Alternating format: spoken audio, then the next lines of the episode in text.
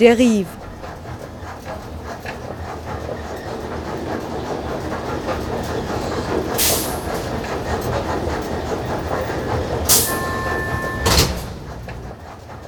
Radio für Stadtforschung.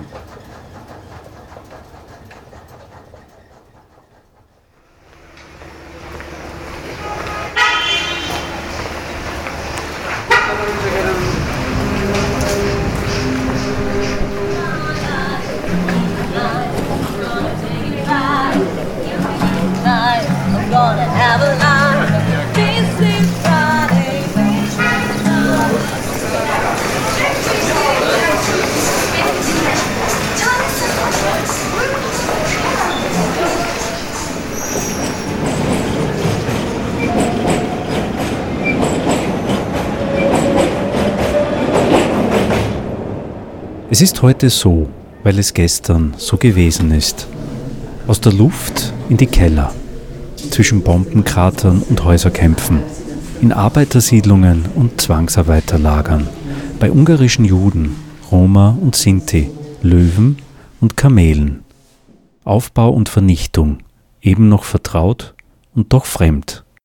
So kann eine Reise durch das eigene Stadtviertel enden, wenn Sie mit offenen Augen durch die Nachbarschaft gehen gehen Sie mit uns auf eine solcher Reisen. Wir haben Orte in Graz-Liebenau besucht und mit Menschen gesprochen, die hier wohnen. Und wir haben die Geister der Vergangenheit getroffen, von denen viele dachten und einige hofften, sie seien in den Kellern der Geschichte verbannt und von Häusern und Gartenzwergen überbaut. Das hier ist äh, wirklich ganz genau abgemessen der Bombentrichter, den es genau hier gegeben hat. Und mit diesen Bombentrichtern hat es eine große Bewandtnis. Es gibt Bombentrichter, die dann äh, am Ende des Kriegs plötzlich befüllt waren und Bombentrichter, die offen geblieben sind. Also ich sage vielleicht dazu, man sieht am Boden einen äh, gelben Strich mit Signalfarbe und einen Bauzaun, der den Bereich absteckt. Am Boden in dieser Halle eines ehemaligen Einkaufszentrums, wo wir jetzt stehen. Genau, der Strich markiert auf so plus minus 30 Zentimeter genau den Rand des Bombenkraters. Und das ist deshalb in dem Kontext wichtig, weil das Gebäude ja abgerissen werden soll und das unter Umständen, zumindest beim Bau des Gebäudes, wo der Keller errichtet ist, genau drunter, ja, kann, sein, dass entweder Opfer gefunden hat und die verworfen wurden oder dass im Kraterbereich heute immer noch eventuell Opfer zu finden wären. Aber der Kraterrand geht noch einmal drei bis vier Meter weiter raus. Das quasi extrem Interessante ist ja daran, dass obwohl die Geschehnisse im Lager verschwiegen wurden, ja, jetzt über Luftaufnahmen und über Möglichkeiten der modernen Technik ja, es möglich geworden ist, nicht nur diese Struktur, die man hier sieht, sondern andere Strukturen im unmittelbaren Lagerbereich sehr genau zu markieren und die Voraussetzungen dafür zu schaffen, dass auch hier archäologische Untersuchungen stattfinden könnten, wenn man wollte.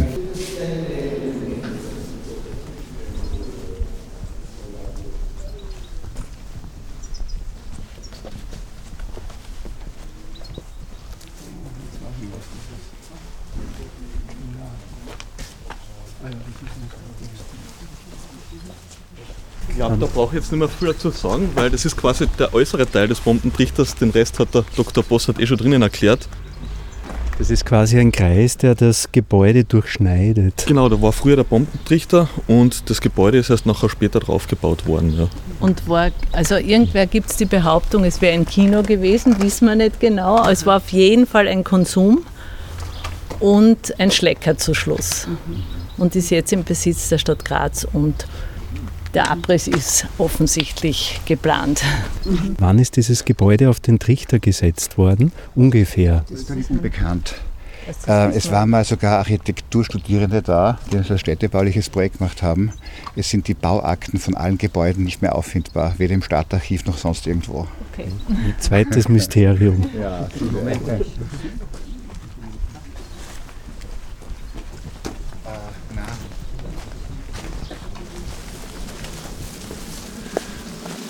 Was wir hier sehen, man muss einmal zuerst sagen, das Lager ist, circa 19, also ist 1940, 41 errichtet worden. Geplant waren insgesamt 190 Baracken. Äh, zuerst war das Lager für die äh, ins Reich heimgeholten Deutschen und dann 1942, 1943 sind die ersten Zwangsarbeiter bzw. Kriegsgefangenen hierher gekommen. Wir sehen dann später den Buchsteg, auf der anderen Seite war nämlich ein Werk und die haben dort gearbeitet. In den letzten Kriegstagen, äh, Graz war nämlich äh, Zentrum des äh, ungarischen Todesmarsches in den letzten Kriegstagen.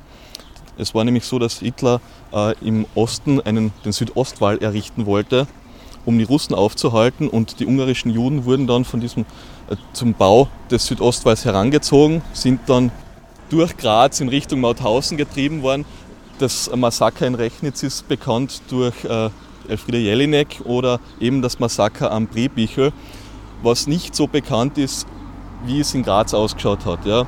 Zeitweise sind äh, Todesmärsche mit 6.000 bis 7.000 Personen durch Graz durchgeschleust worden. Und eine Station war eben das Lager 5 hier.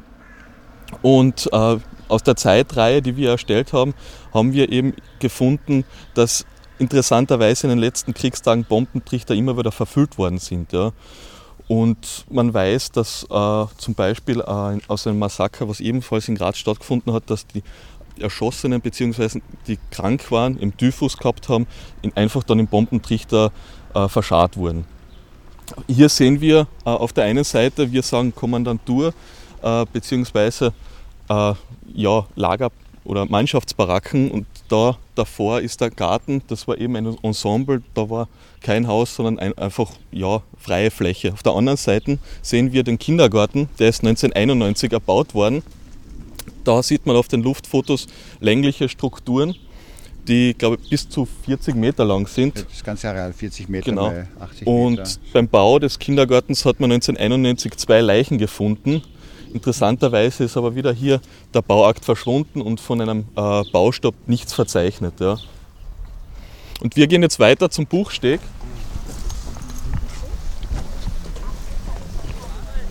Da sieht man nämlich schön äh, das Gelände des Kindergartens und da kann man ungefähr erahnen, wie, wie, die, wie lang diese Gräben oder Strukturen eben waren. Ja. Die sind 50, 60 Meter lang, 5 Meter breit. Und niemand traut sich sagen offiziell, dass es Massengräber sein könnten. Hinter vorgehaltener Hand wird es dann schon sagt, na ja, was und so weiter und so fort. Und das, na, was darauf hinweisen könnte, wäre, dass die eben nach dem Krieg planiert sind. Also man sieht die Strukturen offen und Ende April sind sie alle planiert. Warum sollten sie was planieren? Damit sie nachher Gemüse anbauen können oder was, wenn der Krieg zu Ende ist. Und äh, die Fläche, die wir jetzt da gesehen haben, ist so circa zwei Fußballfelder. Ja, ja, schon. Ja, riesig. Riesig. Also da ist die ganze, die ganze Strecke vom Sportplatz rüber, ist äh, überbaute Bunker- und Schottergruben. Da, wo jetzt wir sehen, Ja, hier genau. eine Anlage, Tennisplätze stehen Genau- hier. genau da drüben. und genau die Stelle, Genau, genau da ist äh, offene Bunkerstruktur, die als auch Schottergrube sein bezeichnet werden hätte können. Und dort heißt, am nächsten Morgen fand ich dann immer bei der Schottergrube äh, Kleider, Schuhe etc. Und das könnte auch der Splittergraben sein, wo es heißt, wurden 200 Personen umgebracht. Was ich jetzt zitiere, sind Zeitungsberichte von Zeitzeugen aus dem Jahr 1947, die man in der Wahrheit nachlesen kann.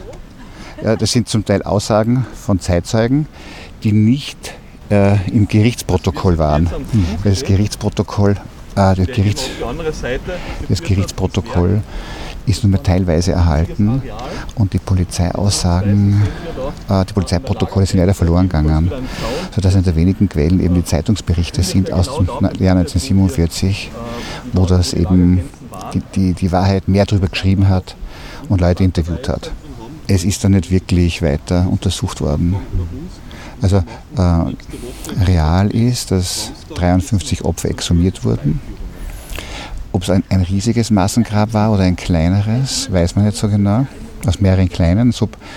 Und ähm, 200 wurden ja von Liebenau, wie es Heimo Halbreiner schon mal berichtet hat, von da nach, ähm, äh, nach Wetzelsdorf gebracht und erschossen. Also haben wir ja eigentlich schon 250 Opfer von dem Lager. Und wenn man sich überlegt, dass doch 7.000 bis 8.000, die Zahlen gehen, sind nicht genau dokumentiert, wenn man nur Todesrate von 10 Prozent annimmt, an Typhuskranken oder Verhungerten, die dann erschossen also 600 wurden, Menschen. dann könnten es unter Umständen, sage ich ja vorsichtig, unter Umständen noch wesentlich mehr gewesen sein. Was ihnen aber passiert ist, ist ja, dass über die Fotodokumentation, dass es erhalten ist. Also das, was sie, was sie abgesehen jetzt vom Tragischen, Die Luftbildaufnahmen, die materielle ja, Evidenz. Genau. Abgesehen was vom Tragischen, von, abgesehen von davon, ist es extrem interessant, dass jetzt nach 70 Jahren die Bilder auftauchen und Beweismittel sind. Und jetzt müsste man von der Luft in die Erde gehen. Natürlich, klar, sowieso. Eben. Und Eben. das wird jetzt hier passieren, wenn dieser Schlecker, äh, ehemalige Supermarkt, ehemaliger Konsummarkt, abgerissen wird, wird gegraben. Ja, aber es gäbe andere Bombentrichter, die auf freien Flächen liegen, wo, die nicht überbaut wurden, wo es wesentlich einfacher wäre. Also wenn man jetzt da, das wäre aus meiner Sicht ist fast ein Zufallsfund, weil ja der Keller reingebaut wurde in den Trichter. Damit ist schon was weg. Damit ist schon wahrscheinlich relativ viel weg. Ja,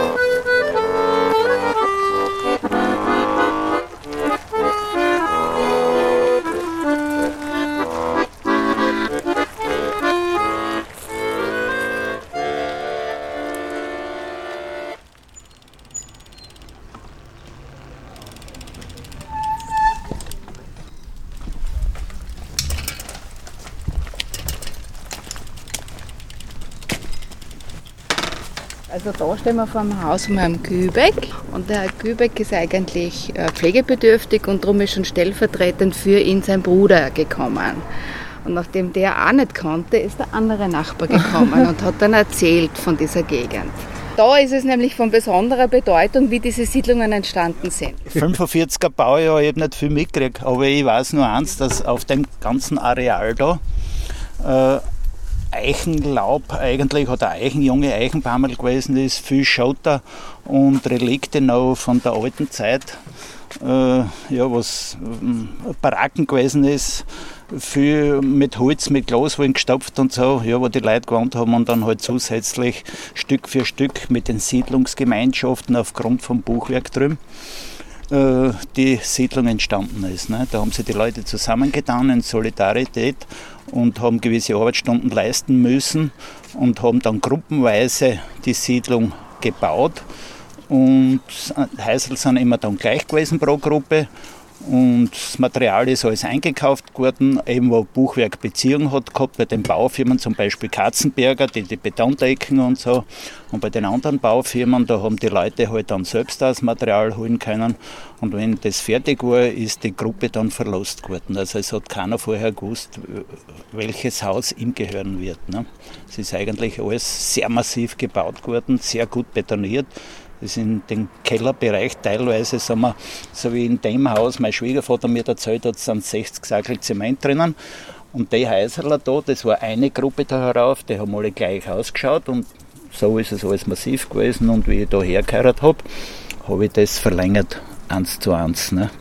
Also das war das, was uns so fasziniert hat, das Ausmaß der Arbeitsstunden. Weil die 2000 Arbeitsstunden, die jeder leisten musste. Wer halt nicht arbeiten hat können, hat es auch kaufen können. Da hat sich jemand halt äh, bezahlt, der für ihn diese Arbeitsstunde in der Genossenschaft abgeleistet hat. Und ähm, eben ohne zu wissen, welcher Bau dann ihm gehört. Weil zugeteilt ist es mit Los geworden. Also welches Haus dann wem gehört. Immer pro Bauabschnitt sind so 15 Häuser ungefähr gebaut worden nach einem Plan. Da hier haben wir gerade eine Trennlinie, das war zweiter Bauabschnitt, das, da beginnt der dritte Bauabschnitt. Also bauen haben alle müssen. Gebaut haben ja. alle, aber sie haben nicht ja. gewusst, ob ja, das genau. ihr Haus ist. Ganz genau. genau. Wenn man ja sonst Ganz genau. besser oder schlechter baut, weil man Ja. weiß, das ist nicht für mich. Vorsichtsmaßnahme so. Ja. Und der Grund ist vom Buchwerk zur Verfügung gestellt worden. Und auch die ähm, Fenster sind im Buchwerk gefertigt worden. Da hatte man eine eigene Tischlerei, wo diese Dinge, also alles halt sehr kostengünstig äh, gemacht werden hat können. Und ähm, interessant, also das war ja doch eine Siedlung, die ähm, da musste man sich schon leisten können, weil die Leute, die im Buch gearbeitet haben und sich nicht leisten haben können, die haben dann im nächsten äh, Bereich da unten dann gewohnt. Also die sich nicht wirklich ein Haus bauen haben können. Was ich auch interessant gefunden habe, ist ja, dass das erste, wie ich im, im, im Altersheim mit jemandem gesprochen habe, war, dass äh, es einen Krisenbunker im Buchwerk gibt. Der ist ummantelt worden. Also der ist überirdisch, hat total dicke Betonmauern, die kann man nicht sprengen. Und dann hat man sich irgendwann einmal dazu entschieden, dass man, den, dass man wie eine Halle so drüber baut, ein fiktives Baugerüst einer Halle und drunter ist dieser Bunker. Und genauso wie diesen, ähm, es ist auch da unterhalb, äh, es hat man Stollen gebaut zum Schutz für die Mitarbeiter.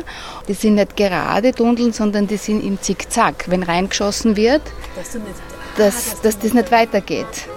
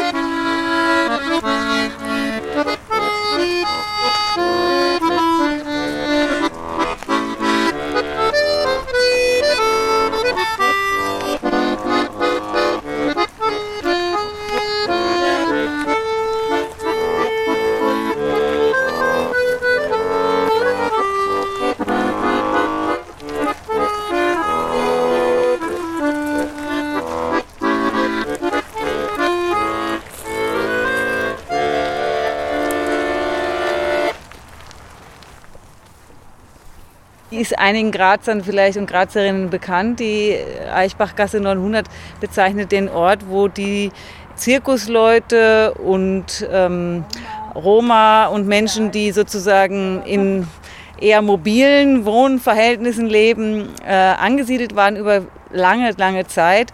Und der letzte Wagen wurde erst äh, 2012, der letzte Wagen weggeschickt. Ja. Zum Teil war das sehr konfliktträchtig, auch weil natürlich Leute dabei waren, die auch äh, temporäre Quartiere wollten. Und die ist, glaube ich, auf sehr problematische, schwierige Weise zum Teil passiert. Und es gibt eine Diplomarbeit darüber, die das beschreibt, über die Wohnverhältnisse und auch über die Wortwahl. Das hat mich so schockiert des Stadtsenats in den 60er Jahren, die von Großstadt Sumpf und also wahnsinnig des despektierlich von diesen Menschen gesprochen haben. Und dann implizit nochmal diese Entwertung, weil das waren alles Zigeuner. Das Ganze ist 1961 als Ersatzabstellfläche zur Verfügung gestellt worden für Schausteller bzw. Äh, später auch für fahrendes Zirkusvolk. Und es hat schon immer die Gefahr gegeben, beziehungsweise Intentionen der Stadtpolitiker, dass das dann sofort wieder entfernt wird. Ja. Das heißt, dass es jetzt seit die Siedlung gegründet wurde, hat es auch schon immer eine Gegenströmung gegeben. Von der Struktur her ist, das, äh, ist die Siedlung total interessant, weil auch in Untersuchungen von äh, anderen europäischen Siedlungen, die am Rand sind, es ist sehr versteckt. Es ist erst nach der Unterführung dann die Eichbachgasse 900 und ziemlich am Stadtrand. Ja. Ein Beispiel auch für die Versuche der Stadt, ja, dass man die Leute dort los wird, ist, dass sich äh, in den 70er Jahren eine Humusdeponie befunden hat, die irrsinnig äh, stinkt. Und die wurde von der Stadt Graz. Genau, die war von der Stadt Graz dort und die hat aber nur eine gewisse Fläche genehmigt gehabt und hat sich dann aber ausgedehnt über die genehmigte Fläche hinaus, hat dann teilweise sogar äh, ist dann von der Stadt Graz selbst wieder vom Umweltamt zurückgepfiffen worden, weil das ja natürlich ins Grundwasser geht und dort ein Problem darstellt, mehr als äh, wie die Siedlung je äh, produziert bzw. war, weil immer gesagt wird, die in der Siedlung, die war sehr vermüllt wird äh, auch anders beschrieben von der Maria Zengerer. Auf den ersten Blick, ja, ist es äh, ein Durcheinander, aber eben auch ein geordnetes. Und das ist kein Leben, was man jetzt als Stadtbewohner kennt, aber es ist nicht äh, ein Dahinsiechen oder dass man irgendwo in, mitten in einer Mülldeponie wohnt. Ja. Jetzt stehen wir aber da mitten im Wald, da steht nur noch ein einziger Anhänger. Mhm da, der Rest ist weg, die Menschen sind weg. Man hat ihnen noch Steine in den Weg gelegt. Was waren das für Steine? Ja, es war zum Beispiel nicht nur symbolisch ein Stein, sondern auch äh, einen Stein zur Zufahrt, wenn jemand weggesiedelt ist, weil sich die Stadt bemüht hat, äh, auch städtische Wohnungen zur Verfügung zu stellen für die Leute dort, dass sie sesshaft werden und nicht mehr äh, am Stadtrand leben müssen oder sollen wenn da ein Wagen weggekommen ist, hat man dort gleich Steine hingestellt, die schwer wegzubringen sind, so dass sich da niemand mehr ansiedeln kann, beziehungsweise keinen Wagen abstellen kann.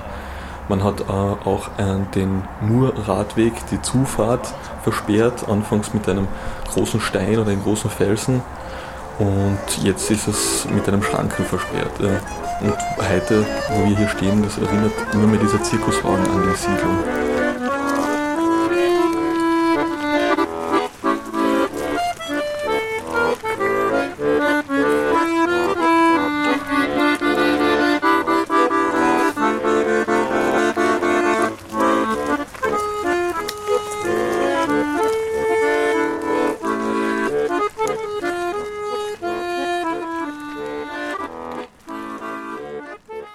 Vielleicht eine Frage noch, äh, nachdem ihr an verschiedenen Orten in Europa das auch gemacht ja. habt.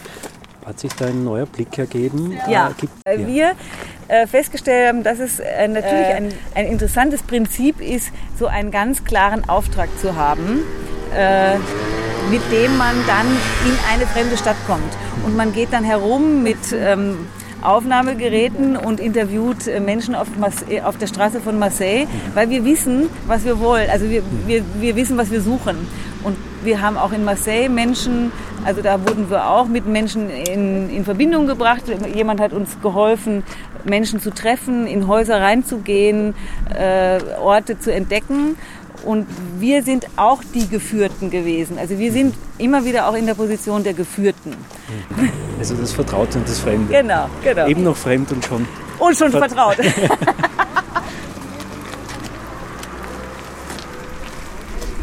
Sie hörten eine Reise durch den Grazer Stadtteil Liebenau, aufgezeichnet im Rahmen des Straßenfestivals La Strada 2015.